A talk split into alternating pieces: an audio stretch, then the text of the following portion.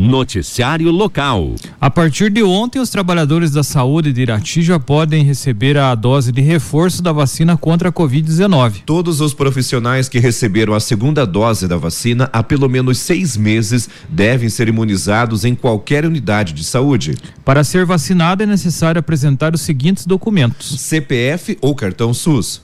Também um documento com foto. Carteirinha de vacina que contenha os registros da primeira e segunda dose da vacina contra a Covid-19. E ainda uma declaração de pertencimento aos grupos dos trabalhadores da saúde, seguindo o mesmo modelo utilizado no início da campanha e que está disponível no site da Prefeitura. As informações da Agência do Trabalhador. As vagas da Agência do Trabalhador de Irati para hoje, quinta-feira, dia 7, e quem traz agora é a Rose Armuche. Vagas da Agência do Trabalhador de Irati para hoje, quinta-feira, dia 7, no período da manhã. Lembrando que os interessados devem levar currículo com foto. Tem vaga para auxiliar de contabilidade com experiência, auxiliar administrativa com conhecimentos em Word, Excel, PDF, ensino médio completo, experiência em rotinas de escritório e em atendimento ao público. Estagiário ou estagiária cursando ensino médio para trabalhar no período da manhã. Analista fiscal júnior com ensino superior completo em ciências contábeis, inglês básico e experiência em contabilidade, controladoria fiscal e faturamento. É desejável especialização pós-graduação. Cozinheiro ou cozinheira com experiência, garçom com experiência ou curso na área, a vaga necessita de disponibilidade para trabalhar em Fernandes Pinheiro. Cozinheiro ou cozinheira com experiência para Fernandes Pinheiro. Garçom com disponibilidade para trabalhar em Curitiba e outros estados. Recepcionista para trabalhar em Curitiba ou outros estados. Auxiliar de cozinha para trabalhar em Curitiba ou outros estados. Coordenador ou coordenadora de restaurante, ensino superior completo ou cursando para trabalhar em Curitiba ou outros estados. Greidista com experiência na área comprovada em carteira, pintor de carrocerias com experiência, instalador de portas e janelas, mecânico soldador com experiência em consertos e fabricação de peças diversas e os interessados devem levar currículo. Operador de escavadeira hidráulica com experiência e curso na área. Operador de guincho plataforma com experiência, habilitação AE, curso EAR, indivisível e transporte coletivo. Vaga para fisioterapeuta, para vendedor ou vendedora interna e externo, vendedor ou vendedora para trabalho em home office, vendedor com experiência no ramo de automóveis. Lembrando que essas vagas são válidas para hoje, quinta-feira, no período da manhã, na agência do Trabalhador de Irati. Os interessados devem levar currículo com foto. Agência do Trabalhador fica na rua Doutor José Augusto da Silva, 900 anexo ao Sicredi da Rua Antônio Cavalim, próximo ao supermercado Cavalim Bora. Noticiário local. O setor de eventos está retomando aos poucos as atividades no município de Irati, desde a flexibilização de algumas regras. Vários eventos já começam a ser programados no município. Contudo, a, a, contudo, a comandante do Corpo de Bombeiros de Irati, a capitã Carla Spack, alerta que os organizadores precisam estar atentos às licenças dos eventos para que a segurança, para que a segurança seja mantida. O Corpo de Bombeiros, de maneira nenhuma, ele quer ser um dificultador do empreendedor em realizar os eventos, mas sim a gente está à disposição e estar à disposição dessas pessoas para que ela possa realizar o evento dela da maneira correta e poder, né, fazer com que o pessoal que há muito tempo estava fechado aí possa se divertir um pouco depois desse momento de pandemia. SPAC explica que os locais podem ser passíveis de fiscalização. No entanto, lugares como danceterias e clubes que já possuem licenças conseguem realizar os eventos normalmente. Nós temos, né, as casas de shows, as danceterias, os locais próprios para esse evento, onde essa edificação ela já é preparada com a, o sistema preventivo, né, as sinalizações, a saída de emergência, às vezes dependendo da, da, da metragem, o hidrante, né? As, mas principalmente assim a questão da orientação daquele público que vai participar do evento. Então, isso são medidas preventivas que já estão no, no projeto técnico dessas edificações. Então não há necessidade de todo final de semana, quando tem a presença dessa vistoria. Eles têm o licenciamento, né, do Corpo de Bombeiros aí com validade de um ano e depois né, é, acontece a renovação. Então, é, essas casas de shows e a maioria dos locais que já tem essa liberação do Corpo de Bombeiros, ele pode realizar o, o evento dele tranquilamente, que não vai salvo alguma outra situação que vai ser passível dessa fiscalização. E nesses casos, a fiscalização atuará caso se tenha um número maior de pessoas no local. Que geralmente, quando o pessoal já tem essa documentação do licenciamento, é só se ocorreu algum evento onde haja um número é, de população maior do que é previsto. Então, se tiver um excesso do público, né, é, aí sim, é, se tiver é, é, uma denúncia, alguma coisa assim, a gente é passível de verificar.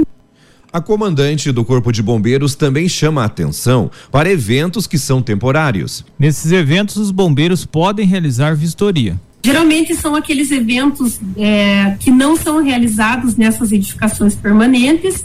É, um exemplo é, são os open bares que são feitos em outros locais, por exemplo, a pessoa vai lá, monta uma tenda, é, faz alguma outra tipo de situação onde aí cada evento ele tem um, um, ele é classificado em várias situações dependendo da situação do público e de como esse evento está sendo elaborado então ele é passível de ser fiscalizado é passível de ser feito a, a vistoria a quantidade de pessoas que estarão em eventos desse tipo determinará a sua classificação. Em eventos com a com até mil pessoas, a classificação é de risco mínimo. Para conseguir a licença, é preciso acessar o site bombeiros.pr.gov.br, escolher a opção Serviços e clicar na opção Prevenção. No local é possível anexar a legislação e encontrar o anexo A, NPA 05, do Código de Prevenção de Incêndio, que precisa ser preenchido pelo organizador do evento. Então ele preenche essa, essa, esse anexo e traz para a gente, e isso a gente valida o evento dele sem precisar da presença do bombeiro no primeiro momento, porque ele se autodeclara que aquele evento é de risco mínimo. Já quando o público do evento for de mil a três mil pessoas, o evento é classificado como de risco baixo. O formulário para autorização é encontrado da mesma forma no site do Corpo de Bombeiros, mas com outro nome, anexo B. Então esse evento ali daí precisa de algumas, precisa também de um, de um responsável técnico que seria, né, um engenheiro ou uma ou um arquiteto que tire as anotações ali, a, a, responsabilidade técnica desse evento também preenchendo essa declaração.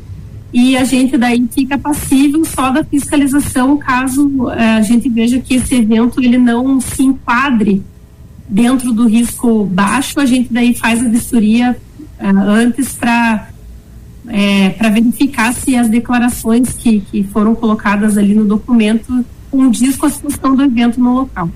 A comandante também destaca que é preciso estar atento aos prazos para os pedidos de licença nos casos de eventos temporários. Porque determinados eventos eles têm ser protocolados antecipadamente. Então, por exemplo, o risco baixo e o risco mínimo tem que ser no mínimo dois dias antes do evento para a gente poder fazer análise documental.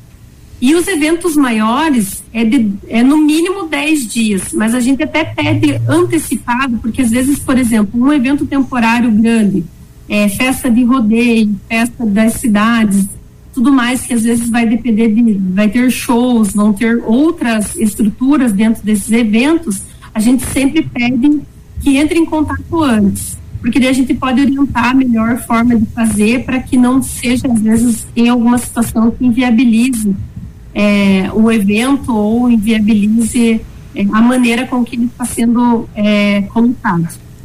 Outro local que precisa estar atento nessa retomada são os eventos em pavilhões de igreja. Normalmente, os eventos realizados nesses locais não precisam de licença, já que a edificação já possui licença. Mas há situações que podem exigir outro procedimento. As igrejas que já têm o projeto de prevenção aprovado, que já têm licenciamento, esses pavilhões já possuem também a, a, essa documentação da mesma forma que as edificações permanentes, eles podem realizar os eventos de igreja sem precisar é, realizar o pedido de, de evento temporário.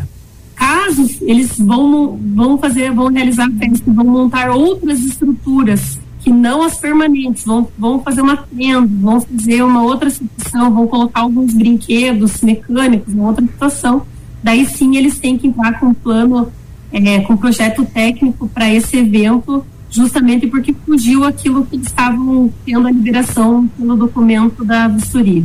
Em 2012, houve uma mudança na legislação que dificultou a liberação de licenças para pavilhões de igrejas. Contudo, a comandante do Corpo de Bombeiros explica que a maioria dos pavilhões dos municípios estão legalizados. Algumas capelas que possuíam alguns pavilhões que eram de madeira ou que eram inviáveis, eles acabaram é, construindo né, em alvenaria para ficar é, fácil de realização dessas peças, enfim. Segundo SPAC, o primeiro passo para os organizadores é entender o tamanho do evento. Ele precisa entender qual é o tamanho do evento dele, né? Porque nós temos ali o evento de risco mínimo e de risco baixo, é justamente aquele evento que não tem muita estrutura. Então, às vezes, a pessoa está querendo fazer uma festa, vai chamar uma banda para tocar. Essa banda é, vão ter camarotes para vender. Então, é, tendo camarotes, tendo outras estruturas, tendo brinquedos mecânicos, show pirotécnico, tudo isso ele já foge desses eventos de risco mínimo e baixo. Então, ele precisa de um tempo maior para realizar essa organização. A comandante aconselha aos organizadores que liguem para o Corpo de Bombeiros para tirar as suas dúvidas. Os telefones de contato são 3907 3333 e 3422 7929. A capitã destaca que as pessoas devem entrar em contato antecipadamente, até mesmo para ter certeza que o local escolhido é apropriado. Então, às vezes as pessoas vão alugar lá de repente um terreno para fazer ou vão alugar as estruturas para fazer o evento e elas acabam fugindo de poder ter essa benéfice do evento do risco mínimo e baixo, e daí ele já tem que é, apresentar outras documentações quando ele já passa do risco médio, é, do risco elevado e do especial. O aumento do risco também traz a exigência de uma documentação diferente. No caso do risco médio, uma o risco médio com previsão de presença de até 10 mil pessoas é preciso apresentar um projeto técnico de prevenção incêndio e desastre, instalações e ocupações temporárias. Para uma instalação que a gente chama de evento temporário, né? É, ele precisa ter um responsável técnico, que é um engenheiro ou um arquiteto, né, que possa tirar a, a, a RT, é o outro documento lá que é da arquitetura, a RTT, é, mas ele vai depender ainda do tamanho do evento. Porque daí, por exemplo, se ele precisar é, de arquibancada, então ele vai precisar apresentar a documentação da arquibancada, ele vai ter que ter o processo de montagem, ele vai ter que ter os guarda-corpo, ele vai ter que ter a sinalização, ele vai ter que ter a iluminação. Então tudo vai depender do que ele colocar dentro desse evento. Nos eventos de risco alto, de mais de 10 mil pessoas a 40 mil pessoas, e evento de risco especial, com mais de 40 mil pessoas, é preciso protocolar o evento no Corpo de Bombeiros com no mínimo 10 dias de antecedência, para que seja realizado a análise do PT-PID IOT e posterior vistoria no local do evento. Em Irati, os clubes estão regularizados ou estão em processo de regularização. Se a gente viu que que tiveram eventos, alguns estão passando é, por regularização, porque às vezes há uma mudança de layout ou alguma mudança ali na legislação que a gente implica de uma cobrança novamente, mas estão é, em processo de regularização. A comandante explica que essas exigências são feitas para garantir a segurança de quem frequentará os eventos. O risco do evento às vezes não é próprio do incêndio, por exemplo ele pode ser passível do pânico, né? Então, por isso, é, a, acontece alguma situação que gere o pânico, as pessoas terem, é, poderem sair do evento de uma maneira ordeira, onde não cause prejuízo, né, à saúde delas ali, que não tem aquele empurra-empurra, que não tem essa situação. No caso do não cumprimento das exigências, os organizadores do evento poderão ser multados. Então a pessoa vai receber a multa ela vai ter alguns dias ali para recorrer e tudo mais, né? Porque a gente sempre parte da ampla defesa e do contraditório, mas ele vai ter sanções como a multa e, e se for uma edificação permanente, pode ser que ocorra o risco da cassação do licenciamento, né? E do, do certificado de vistoria daquela edificação. E dependendo da situação, nós vamos ter também as medidas acautelatórias, que essas medidas acautelatórias daí elas é, vão desde a evacuação ou a interdição parcial ou total daquela situação. O valor das multas pode variar, já que são calculadas de acordo com a metragem do evento, a metragem da edificação e o risco ou a medida que está faltando. Em alguns casos, os bombeiros podem pedir a evacuação do local caso apresente perigo. É o caso de casas de shows, por exemplo, que tenham excedido a capacidade de público. A gente se deparando com qualquer situação que aquele evento está colocando em risco as pessoas que estão participando do evento a gente solicita, né, com medida controlatória, a, a evacuação do local é, até que se sejam sanadas as situações que colocam em risco as pessoas que estão utilizando. Em relação às medidas de prevenção da Covid-19, o Corpo de Bombeiros não é responsável diretamente pela fiscalização, mas participa de ações em conjunto com a Polícia Civil, Polícia Militar, Guarda Municipal e Vigilância Sanitária. Contudo, os bombeiros alertam que, de acordo com a atual regulamentação, os locais dos eventos podem ter apenas 50% da capacidade de pessoas que o lugar, que o lugar possui. A fiscalização nestes casos também é feita em conjunto com outras autoridades. A comandante do Corpo de Bombeiros de Irati lembra que é possível fazer denúncias, mas que elas não poderão ser anônimas. Contudo, o denunciado não será informado quem foi o denunciante. Nós mantemos e preservamos é, a pessoa que faz a denúncia mas ela não pode fazer no anonimato. Então ela tem que dizer, né, o seu nome, seu RG, seu CPF claro que a gente vai fazer a fiscalização e a gente mantém, mantém essa pessoa em segredo, porque isso é um, uma, um direito dessa pessoa. Mas ela, para não ter qualquer tipo de denúncia que seja inválida apenas por realizar a denúncia, né?